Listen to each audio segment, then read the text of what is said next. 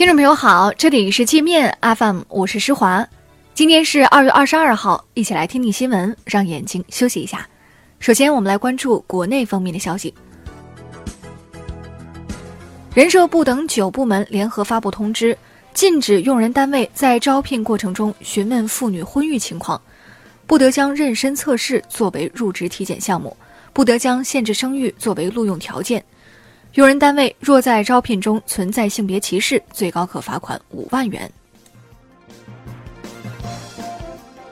公安部正在建立新型户籍制度，在超大、特大城市以外的地区探索以经常居住地登记户口，全面放开重点群体落户限制，推动超大、特大城市调整完善积分落户政策。教育部今年将严肃查处学术不端、招生考试弄虚作假等行为。此前，演员翟天临抄袭博士论文，华南理工大学教师篡改学生成绩、违规录取研究生等问题引发广泛关注。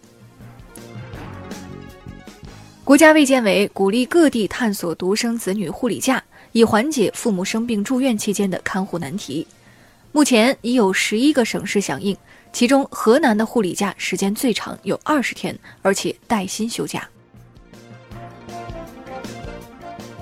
量子之父潘建伟领头的墨子号量子卫星科研团队获得美国科技大奖克利夫兰奖。由于美方阻止中国科研人员进入美国，潘建伟未能赴美出席颁奖典礼。克利夫兰奖评委会主席说：“这是一个不幸的事件，令人十分沮丧。”北京各大医院将两千一百多名号贩子信息录入人脸识别系统，这些人一进医院就会被监控。列入黑名单的号贩子将受到联合惩戒，不能担任公司法人代表，不能乘高铁，不能贷款。《流浪地球》里火遍全国的台词“道路千万条，安全第一条”，是一名叫朱国芬的江苏警嫂二十年前想出来的。当时曾获得全国交通安全口号一等奖，这位老人现在已经七十岁了。石家庄违建别墅曝光后，河北保定也发现了三千九百亩违建别墅群。央视、半月谈等多家中央媒体连续追问，究竟是谁在给这些违章别墅开绿灯？在福州出手阻止强奸、打伤施暴者被刑拘十四天的东北青年赵宇已被解除取保候审，彻底恢复自由。当地警方已退回赵宇缴纳的一万元取保候审保证金。在遭遇了塑像被砍头、棺材被泼油漆的羞辱之后，蒋介石在台北的一座铜像再遭岛内年轻人围攻。台湾政治大学的十多名学生深夜对这座铜像发起袭击，锯断了老蒋坐骑的一条马腿，蒋家后人照旧没人吭声。我们再来关注国际方面的消息，川普发推称要正大光明的参与五 G 技术竞争，不会通过封杀外国企业获得竞争优势。华为轮值董事长胡厚昆随后在川普推特上跟帖说。华为已准备好通过真正的市场竞争，为美国建设真正的五 G 网络。促使川普转变立场的背后原因，目前无法得知。他会不会过一段时间再变卦，也难以预测。几天前，任正非在接受 BBC 采访时曾坚定地说：“美国摧毁不了华为，即使抓了孟晚舟，华为也没有停止前进。如果美国不信任华为，华为将把在美国的投资转移到英国。”